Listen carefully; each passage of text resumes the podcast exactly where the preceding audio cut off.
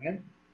Quem tinha que estar sabendo disso eram vocês. Mas é ouvir os outros. Porque vocês acham que, ah, eu sei, porque eu trabalho assim e tal. Se você não conhece a cultura do lugar onde você está, seja em outro país ou seja em outra cidade, esquece. Você, você sentiu isso quando você foi de Brasília para Belo Horizonte? Muito, muito. Brasília, ela tem uma, uma coisa muito diferente. Brasília é uma, uma cidade em que o poder aquisitivo é muito alto. É muito alto e ela é estável, até pelo grande número de funcionários públicos.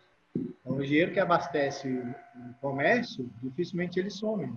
O grande capital profissionalismo público consegue movimentar a economia, independente de crise ou não, porque o salário dele não está afetado. O restante não. Então, o mercado de luxo em Brasília, ainda mais há 20 anos atrás, era muito diferente. Eu cheguei em Belo Horizonte e não tinha manobrista em restaurante. Era uma coisa comum em Brasília. Aí você olha e fala, ah, é uma frescura. Não, não é uma frescura. Muito cuidado com o cliente, que hoje em dia é a coisa mais natural, normal em Belo Horizonte, aqui não existia. No supermercado não existia. E hoje, por exemplo, é engraçado ver. Vejo Verde Mar, vejo Super Nosso, eles dão de mil nos supermercados que tem em Brasília, que na época eu achava que eram muito melhores que os Belo Horizonte.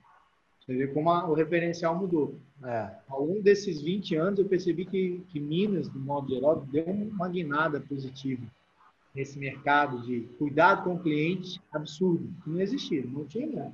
A gente mudou. É, uma coisa que eu nunca esqueço é que o personal trainer cobrar 40 reais do aluno era um absurdo. Os professores desafiavam a gente, vocês são loucos, vocês estão tabelando o preço em 40.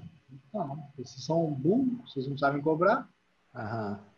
Aham. Aí, quando a gente falou 40, e eles vão pagar, não vai, não vai, não vai. Aí a gente fez uma aposta, não fez disso. Eu estava falando, então tá.